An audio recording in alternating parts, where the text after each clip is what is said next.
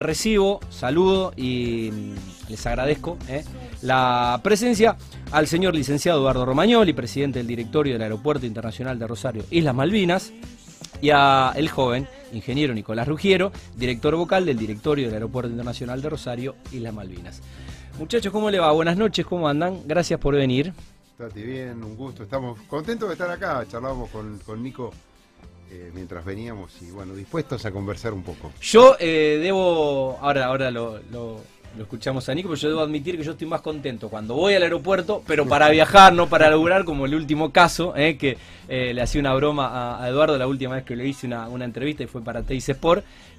bueno, fue el día que supuestamente volaba Leo Messi a su destino vacacional. finalmente después no voló por, por bueno, por otra cuestión, pero bueno, algún chistoso hizo una amenaza de bomba en el aeropuerto y tuvimos que salir todos disparados ahí de, del hall. Así que bueno, hoy también, eh, bueno, creo que, fue noticia Messi en el mundo, él se está hablando un poquito eh, de Leo, así que bueno, eh, cada vez que pasa algo con Messi, Eduardo, tenemos que hacer una nota. casualidades del laburo. Nico, ¿cómo andas tanto tiempo? Bien, Tati, ¿todo bien? ¿Pudiste volver? Pude volver, pude volver. Muy contento de estar de nuevo acá. Me, encanta, estudio renovado, radio renovada y la verdad que espectacular. Estamos muy bien. crecimiento. Estamos muy bien. Bueno, eh, tengo saludo del amigo Marcelo Burgués y de todos los amigos, obviamente, que son de, la industria, eh, de, de este programa y que, bueno, transforman Rosario y muchas veces hablamos de obra privada, de hecho la próxima nota tendrá que ver con, la gente de M2 Desarrollos Inmobiliarios, pero bueno, eh, uno que va al aeropuerto más allá de la pandemia, de que quizás no se pudo estar viajando tanto, eh, siempre por una cosa o, por otra uno va al aeropuerto mm, y bueno, la ciudad va creciendo y cada vez somos más ciudad turística y la necesidad de infraestructura eh, bueno, se va, se va acrecentando. Y bueno, hay que, hay que conectar a Rosario eh, con el resto del país, hay que conectar a Rosario con el resto de Latinoamérica. Y, ojalá podamos conectarla más con el mundo, ¿no? Eh, así que bueno, para eso los, los convoqué y porque se vienen nuevas obras y si bien nunca se dejó de trabajar, bueno, creo que que hay mucho por, por, informar y por compartir con la ciudadanía que, bueno, como yo contaba, se va inmunizando, eh, estuvo ahorrando eh, por, por estos meses y están con ganas de, no sé, de viajar. Eh. Ya pasaron las vacaciones de invierno, pero bueno, y aquellos que necesitan volver a laburar, ¿no? Y, y, que viajan como modus operandi laboral. ¿Qué podemos contar? ¿Qué se viene? ¿Y en qué, en qué instancia está nuestro querido aeropuerto? Estamos en una etapa de reinicio Estamos retomando eh, muchas obras que necesariamente debieron estar paralizadas. Hoy eh, podemos decir que hemos firmado el acta de renovación de, la obra de la ampliación del edificio. La obra original es eh, la nueva terminal. Pero claro, en el medio de toda esta pandemia hemos tenido que adaptar el proyecto original. Claro. Si bien el, el reinicio se hace en el marco del contrato que se hizo en el año 2018, hemos tenido que adaptar un montón de cosas que tienen que ver con el organismo regulador a nivel nacional, que es el ORSNA, algunas cuestiones que hacen a la seguridad operacional, que dependen de ANAC, y todo esto en línea con lo que es la normativa y las recomendaciones a nivel internacional. Esto es ASI, el Consejo Internacional de Aeropuertos, y es OASI, el órgano rector que está por encima. Eh, seguramente el, rosarino, el ciudadano rosario, el santafesino se preguntará, ¿pero qué tuvimos que adaptar? concretamente, tuvimos que adaptar el viejo proyecto a lo que es la realidad de pandemia, todo lo que es eh, aireación interna, circulación de pasajeros, distanciamiento, ampliación de espacios para la atención de ese pasajero que está en espera, haciendo un check-in o está en tránsito entre una ciudad eh, de, otra provincia, por ejemplo, y Buenos Aires, o entre Buenos Aires, Rosario y Bariloche. Podemos tener que adaptar todo eso. Hoy estamos en el último tramo, comenzando, ya estamos comenzando eh, el retome, el reinicio de esa obra. Esto es, muy importante, pero tenemos otras obras también.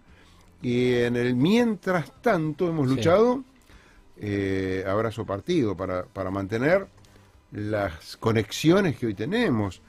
No era normal. Doy fe. En julio, Ayer saqué, saqué un vuelo a Mendoza. Bueno, entre julio, agosto, septiembre del 2020, sí. era inimaginable pensar que hoy Rosario eh, iba a tener una ruta como la que tenemos con eh, Bariloche. Rosario-Bariloche son dos frecuencias semanales. Rosario-Buenos Aires, 10, 12 Casualmente hoy almorcé con amigos que la semana que viene van a Bariloche. Bueno, pero hemos sumado Rosario. Y lo dice alguien que tuvo que ir de viaje egresado en, en colectivo. En colectivo. Vos fíjate, tenemos eh, a Chapelco, a San Martín de los Andes, por primera vez en la historia de Rosario. Rosario San Martín de los Andes. Eh, tenemos Rosario Neuquén. Y estamos a días. En septiembre, si tenemos la, la firma definitiva, sumamos dos rutas más. Dos frecuencias a Salta y dos frecuencias a Mendoza. Esto en un, en un marco que es muy desalentador para la industria y en un marco en que todos nosotros tranquilamente, eh, desde el directorio, podríamos haber dicho, bueno, mira, ¿a quién va a viajar? Cuidémonos, cuanto menos pasajeros pasen por acá, mejor. Hay riesgo de contagio. No, no, Le falta mandar la nieve a esos destinos nada más, porque hay, hay, hay algunos, algunos cerros de esquí que lamentablemente, eh, bueno, no ha sido una buena temporada, pero bueno, los vuelos están. Los ¿eh? vuelos están. bienvenido sea. Eh, bueno, yo voy preguntando, me responderá el ingeniero, me responderá el, presidente, ¿qué implicancia tiene, tienen las obras, porque no es, no es una obra, y mm, si presenta algo novedoso en relación a bueno lo que es el resto de la terminal que uno ya conoce. Mira, Tati, eh, hay algo que, es muy importante que cambió en toda la industria aeronáutica, no, solamente en Argentina, sino en el mundo, que tiene que ver con la, con la cuestión de la flexibilidad, de la funcionalidad de una terminal. Eh, los usos exclusivos, funcionaron siempre y, la dedicación de una terminal a que sea internacional o que sea de cabotaje era la tendencia y de alguna manera los grandes aeropuertos estuvieron diseñados así.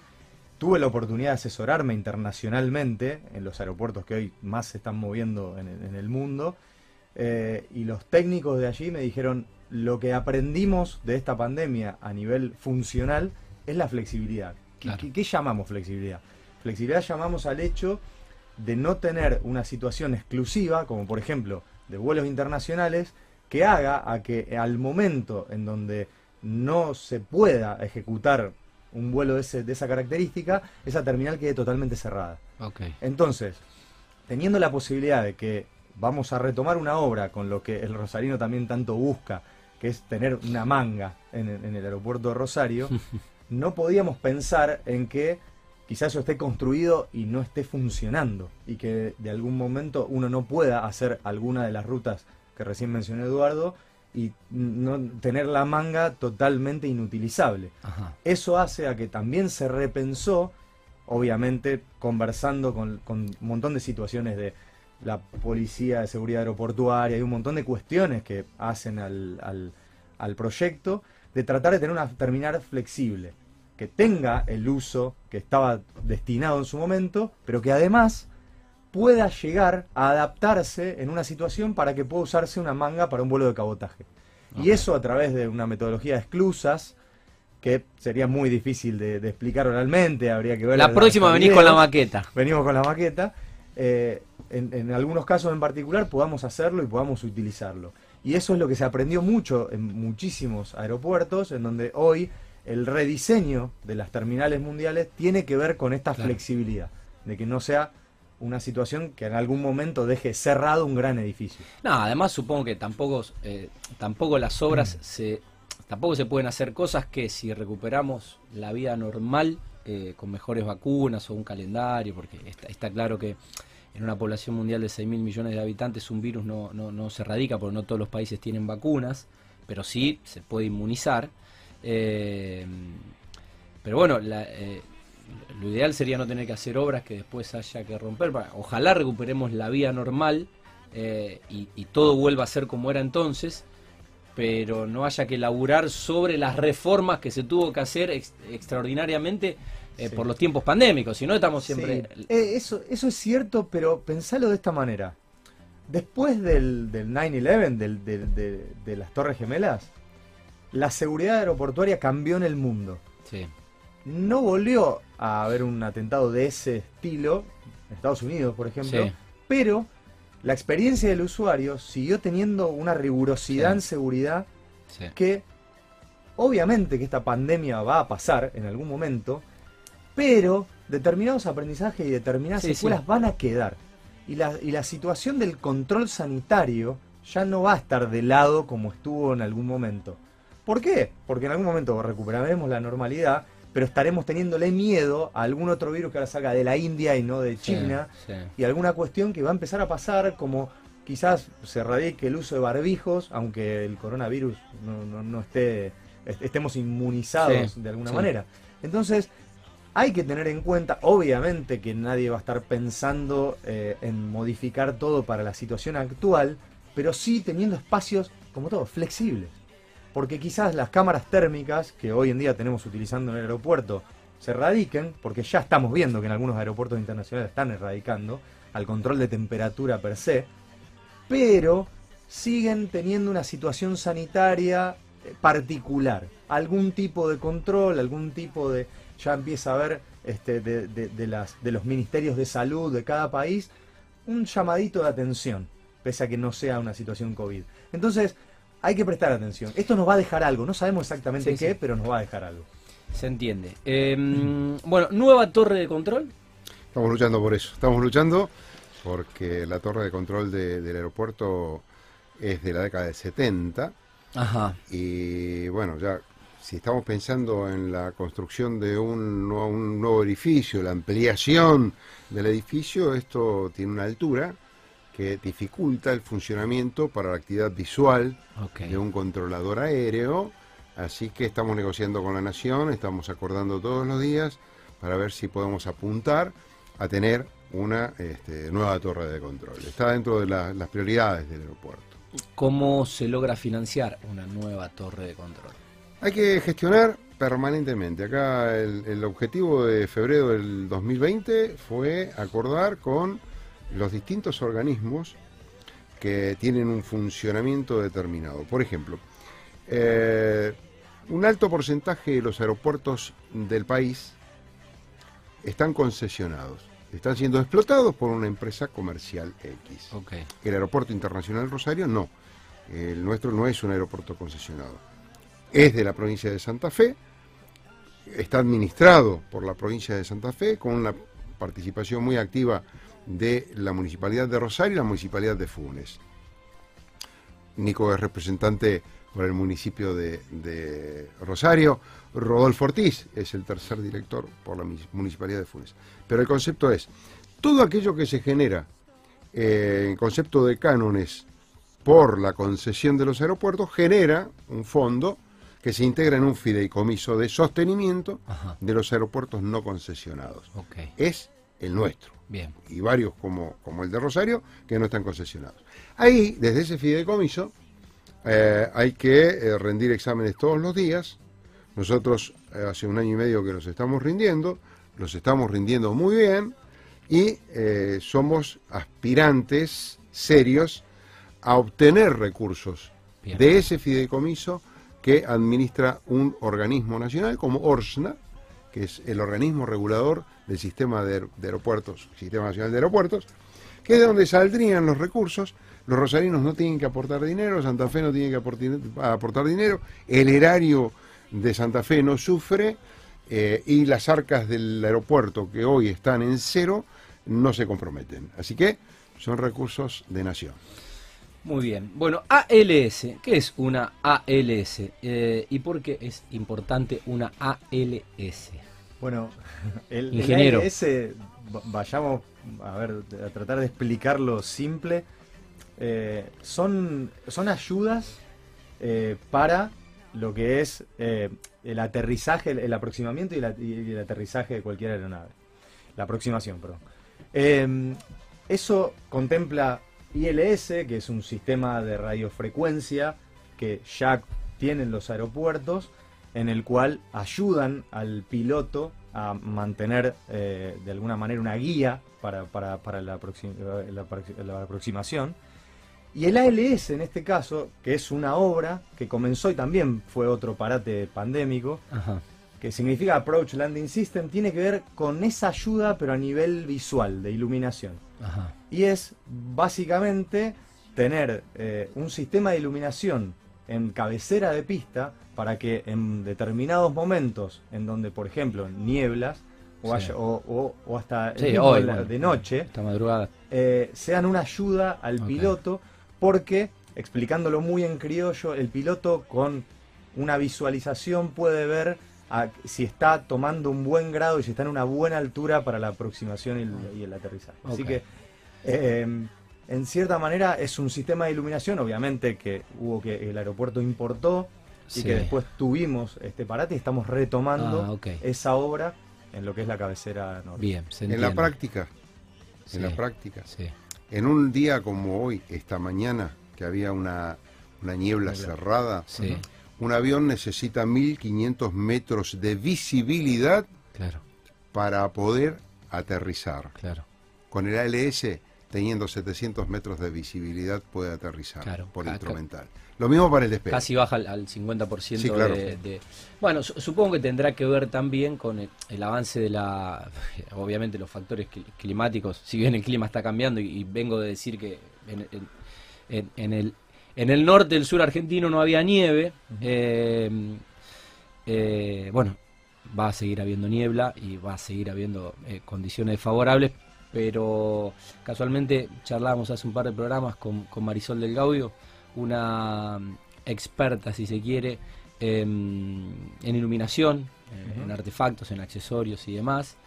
Y bueno, creo que lo, que ha pasado con la tecnología en la industria de, las luces eh, permite esta innovación, ¿no? Eh, de hecho, algo, algo que charlábamos con Marisol es que eh, con la iluminación LED, cuando ahora uno se sube a un avión, está cambiando el color de las ciudades, porque ya no es la, luz amarilla, ya no son las ciudades amarillas. Ahora, bueno, pasa en Rosario también, ya hay avenidas con luces LED, y, bueno, creo que debe obedecer un poco a justamente a, esta industria, ¿no?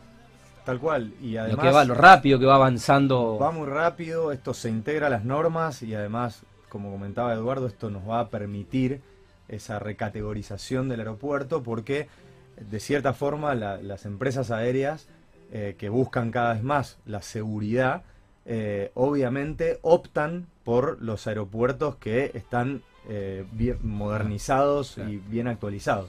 Entonces, eso además permite de esta captación en el caso de que, bueno, volvamos a la normalidad y empiece, la captación de empresas, obviamente va a ser una, una opción muy, muy favorable tener el sistema instalado. Eh, ¿Sabe en qué pensaba Eduardo? en mi viejo, los famosos faros en tiniebla que le ponía a la Cupetorino, ¿no?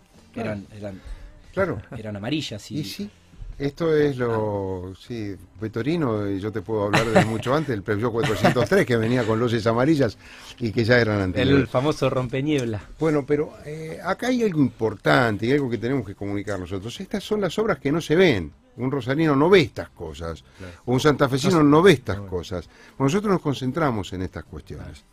Eh, hay, hay algunos hechos que hacen a la, impecabilidad en la gestión, hacen a la eh, preocupación extrema, casi eh, obsesiva, por rendir cuentas todos los días. Nosotros, en abril de este año, logramos una certificación internacional que nos destacó a nivel mundial. ¿sí?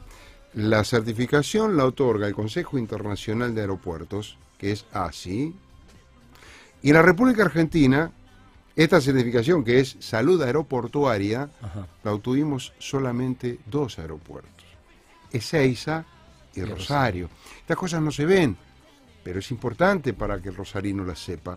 Hoy estamos hace ya un año y medio en un proceso de certificación este, internacional, de la mano con ANAC, que es la Administración Nacional de Aviación Civil, que esta certificación nos va a poner en categoría 3, la máxima aspiración a nivel mundial.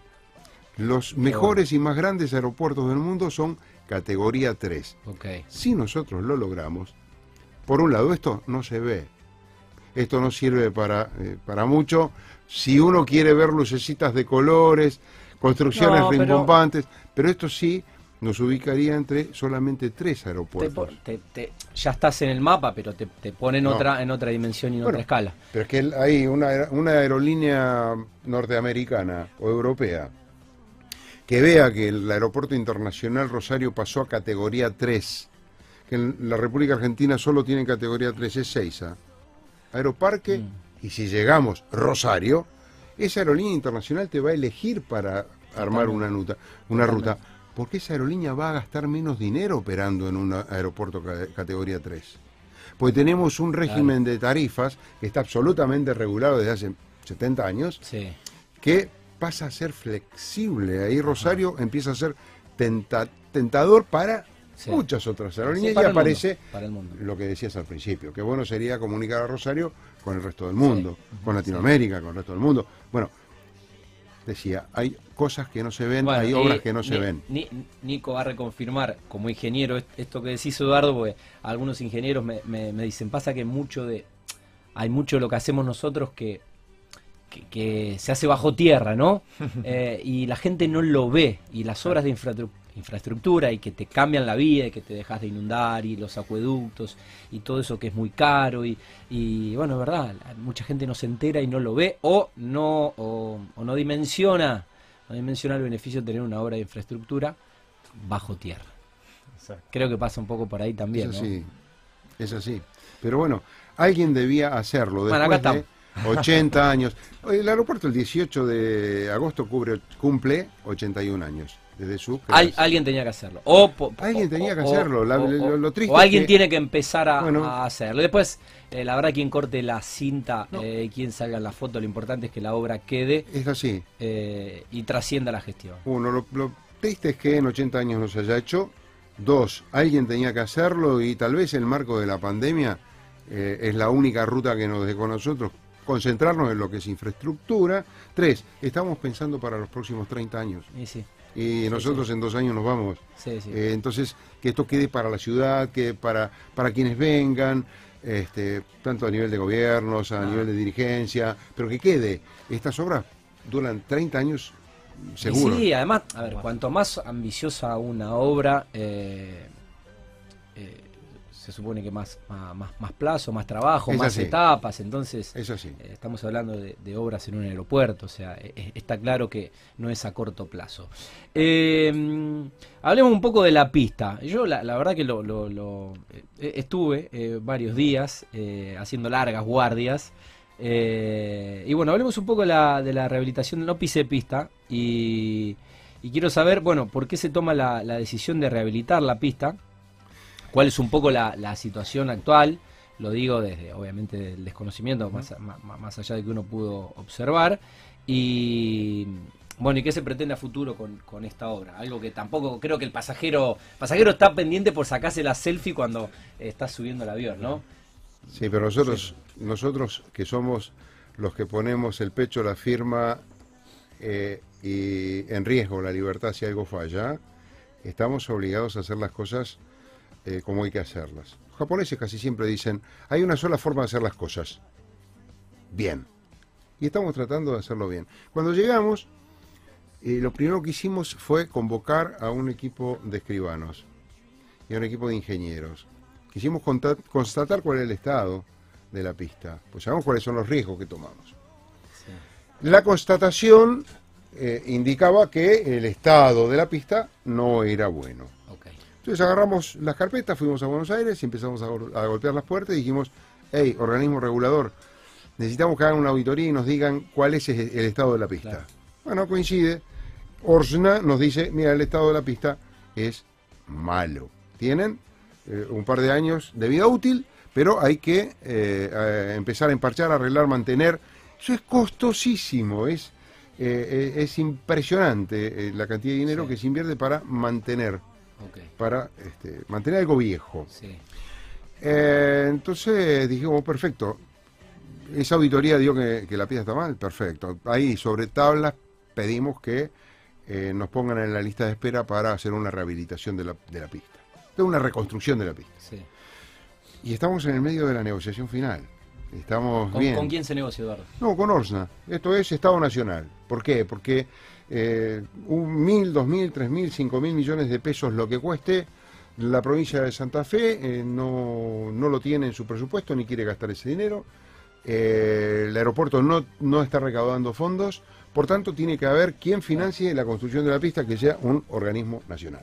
Hay un poco de caradurismo por parte nuestra en todo esto, pero esto es gestión.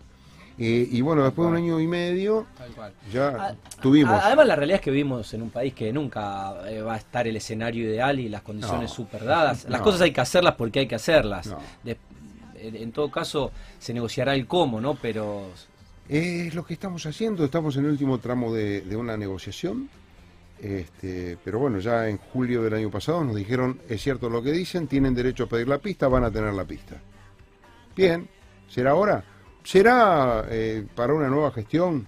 Es probable, pero estamos negociando. No estamos eh, en la desesperación de hacer cualquier cosa. Cada una de las cuestiones que estamos transcurriendo la transcurriendo la gestión. Estamos transcurriendo eh, el proyecto en sí, son proyectos propios. No es que vamos y decimos, che, regálame lo que tengas. Y de otro lado nos pueden decir, y vamos a hacer una pista de plástico porque es barata. No.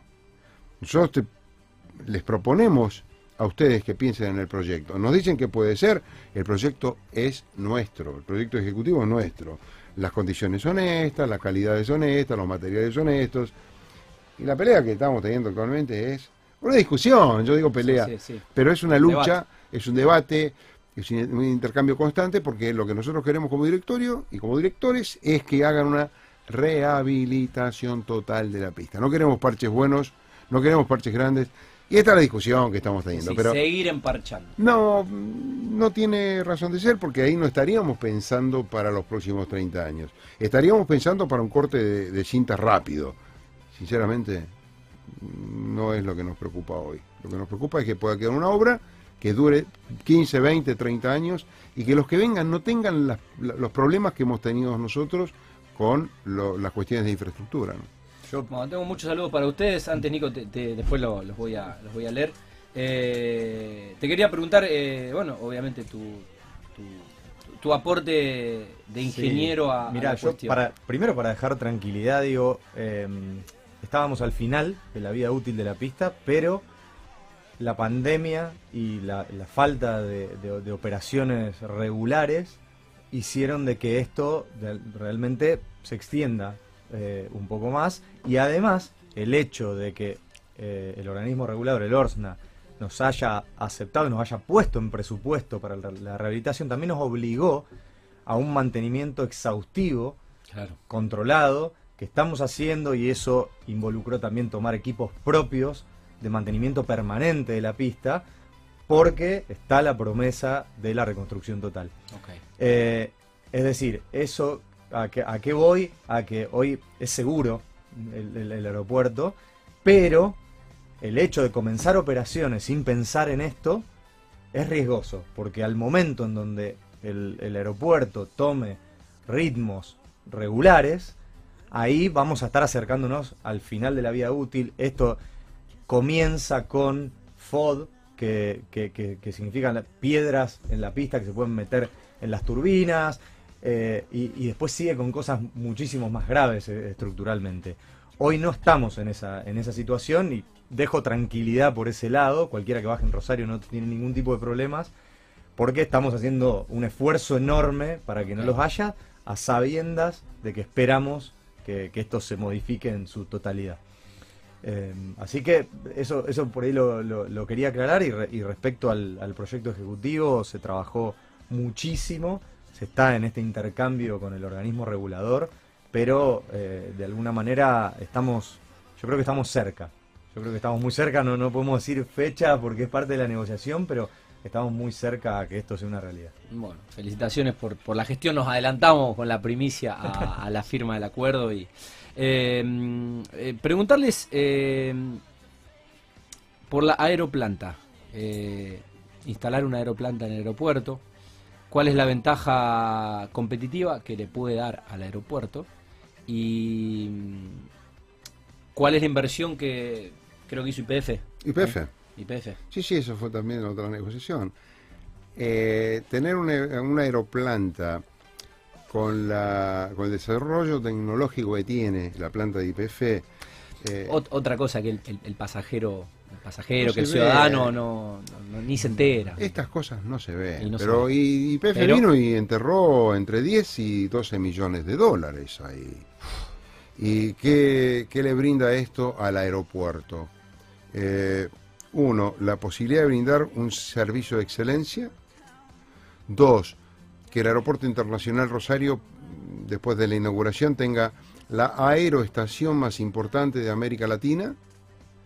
Tres, le aporta una seguridad increíble al funcionamiento del aeropuerto. La gente no sabe que nosotros estamos trabajando todos los días junto con 100 eh, personas de la PCA, Seguridad Aeroportuaria. Tampoco saben que tenemos 35 eh, bomberos permanentemente apostados adentro del aeropuerto, en una zona que se llama SEI, que es una zona específica, con tres autobombas eh, de una tecnología descomunal, eh, que son alemanas. Sí, por suerte, por suerte están no se usan, pero están no se usan. Bien, pero esto es seguridad aeroportuaria, cualquier cosa que ocurra en, que estar. En, un aparato que vuela tiene un impacto mucho más grande que chocar un, coche en una esquina. Entonces, esta aeroplanta aporta un nivel de seguridad que nos pone de cabeza dentro de la categoría 3 que hablábamos antes. Eh, ver funcionar esa planta, está todo presentado, está armado con una obra de ingeniería descomunal. Hay un, eh, un tendido de cerca de 1500 metros bajo tierra, que es la cañería que quedó preparada para que mañana, si en Rosario hay vuelos eh, de aviones más grandes, eh, de aviones de fuselaje ancho, que necesitan un proceso para la carga de combustible más largo que el actual, exigiría que anden dos o tres camiones circulando por la plataforma. Bien, la obra que está planteada, con todas esas cañerías que están bajo tierra, permite eh, programar la carga de un gran avión desde la planta a 1500 metros eh, de distancia, sacando solamente este, una, conexión, una manguera. Una manguera y conectándolo al avión. Entonces sacamos los tres camiones o los dos camiones que estén circulando dentro de la plataforma. ¿A quién le importa esto? ¿Al pasajero que está arriba del avión para irse de vacaciones? No, está pensando en... Esto no le importa. Esto es pensar a futuro, pensar en grande, pensar en todo. Es, seguridad. Es seguridad. Y, además el dato de que hasta hace días nomás el, el, combustible que, de las aeronaves se trae de una terminal de IPF que está en San Lorenzo. O sea, es costo, es tiempo, es logística. Que claro, hoy no se nota, pero en el momento del arranque eso sería un impedimento, un impedimento para que vuelvan este, compañías, para que vengan nuevas. Entonces, realmente se tomó la estrategia desde, el directorio en trabajar con la infraestructura, que es lo que hoy va, lo que mañana vamos a necesitar. Mira, decimos algo que puede resultar chocante, pero es una realidad. Cuando dentro de 50 años evalúen las estadísticas, las cifras eh, lineales, las nominales, eh, y cuando toquen dos rubros, uno, Cantidad de vuelos. Dos, cantidad de pasajeros. No tengas duda, vamos a ser el peor directorio que tuvo el aeropuerto, porque no tenemos pasajeros y no tenemos vuelos. Bien, ¿cuál es la obligación que tenemos como seres sociales, como funcionarios públicos? Concentrarnos en lo que podemos hacer, que es lo que estamos haciendo. Infraestructura, infraestructura, infraestructura. Para mañana, no. Para la próxima inauguración, no. Para los próximos 30 años. Buenísimo. Eh, no tengo más preguntas para hacerle, la, nota por supuesto que fue muy interesante. Eh, solo quiero agregar que me parece perfecto eh, que las empresas que están trabajando y están construyendo el aeropuerto sean empresas rosarinas. hace un rato antes de entrar al, programa hablábamos del tema del desempleo y, y la verdad que sean empresas rosarinas y que se traccione la economía como sabe traccionar la industria de la construcción, eh, que es exponencial y que tiene más de 90 rubros y más de 150 negocios. Eh, la verdad que me parece que completa, completa toda esta gestión y que empresas, insisto, de nuestra ciudad, eh, como las que venían haciendo y van a seguir haciendo las obras y le, generen además en tiempos pandémicos fuentes de laburo, ¿no? Con lo que significa para este país. Bueno, esa es una, decisión que nos, nos, produjo mucha alegría. Acá, una persona que tuvo mucho que ver en eso es el gobernador Omar Perotti, porque en febrero del año pasado, si analizábamos el cuadro de situación general, esa era una obra que estaba frisada, congelada, enterrada, no sabíamos cuándo la íbamos La pandemia era la excusa perfecta para postergar todo. Sí, pero además teníamos problemas financieros en la provincia. No nos olvidemos que tuvimos una ley de necesidad pública para reponer un pasivo muy importante que, venía. Eh, y todos pensábamos, bueno, mira, este, van a tener obligaciones y van a tener compromisos para construir hospital, primero escuelas, después hospitales, después viviendas, pensar en un aeropuerto era pensar en que, mira, si no se va a poder viajar. No se va a poder viajar, ¿para qué vamos a hacer? Bueno, eh, ahí fue el, gobernador eh, el que dijo, no, no, no, sentido común. Santa Fe merece tener un señor aeropuerto para transportar a santafesinos y a gente de toda la región. El Aeropuerto Internacional Rosario eh, puede asistir hasta a 6 millones y medio de ciudadanos de Santa Fe, Entre Ríos, sudeste de Córdoba y, norte de Buenos Aires. Entonces esto también hay que mirarlo. Totalmente. ¿sí? Eh, pero bueno, estamos que mirar un poco más allá de esa circunvalación, obviamente. Sí, y estamos muy contentos de que sean las mismas empresas que estaban. Que esto también eh, hemos tenido que eh, conversar mucho con actores de la vía institucional de Rosario, porque hubo mucha especulación que sí, que no, que se van, que...